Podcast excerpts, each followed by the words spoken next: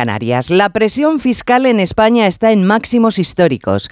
El informe presentado esta mañana por el Instituto de Estudios Económicos concluye que los contribuyentes españoles realizan un esfuerzo fiscal casi un 53% por encima de la media de la Unión Europea.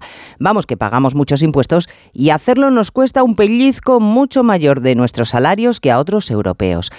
No se pone en duda que haya que contribuir a las arcas públicas para garantizar servicios de calidad, pero si los demás países han recaudado menos que el Estado español y siguen funcionando, ¿por qué en España se considera anatema siquiera plantear una bajada de impuestos?